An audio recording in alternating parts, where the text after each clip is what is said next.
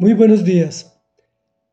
Su voz produce maravillas es el título de la lectura de este capítulo 37 del libro de Job y continúa con la palabra Eliú. Dice así, al llegar a este punto me palpita el corazón como si fuera a salírseme del pecho. Escucha, escucha el estruendo de su voz, el ruido estrepitoso que sale de su boca lanza sus rayos bajo el cielo entero, su resplandor hasta los confines de la tierra. Sigue luego el rugido majestuoso de su voz, resuena su voz y no retiene sus rayos. Dios hace tronar su voz y se producen maravillas. Dios hace grandes cosas que rebasan nuestra comprensión. A la nieve le ordena, cae sobre la tierra, y a la lluvia muestra tu poder. Detiene la actividad humana para que todos reconozcan sus obras.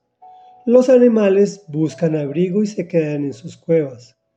De las cámaras del sur viene la tempestad, de los vientos del norte el frío. Por el aliento de Dios se forma el hielo y se congelan las masas de agua. Con agua de lluvia carga las nubes y lanza sus relámpagos desde ellas.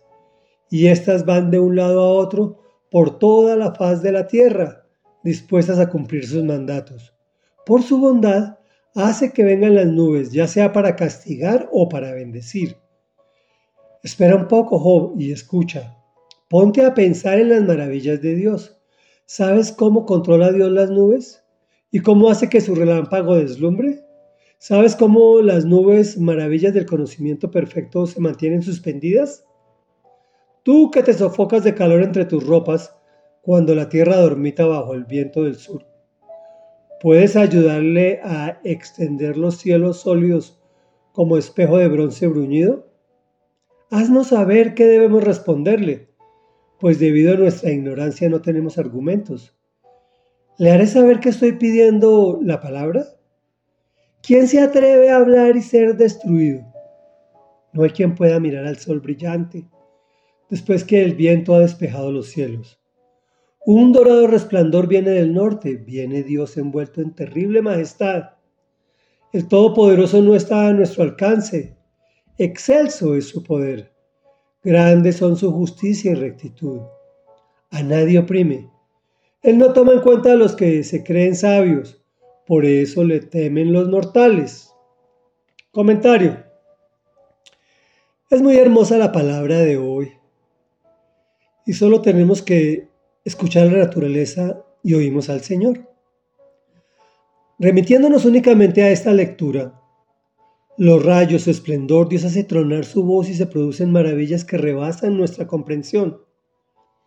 Me encanta su descripción de esta parte de la naturaleza y nuestra ignorancia de casi todo.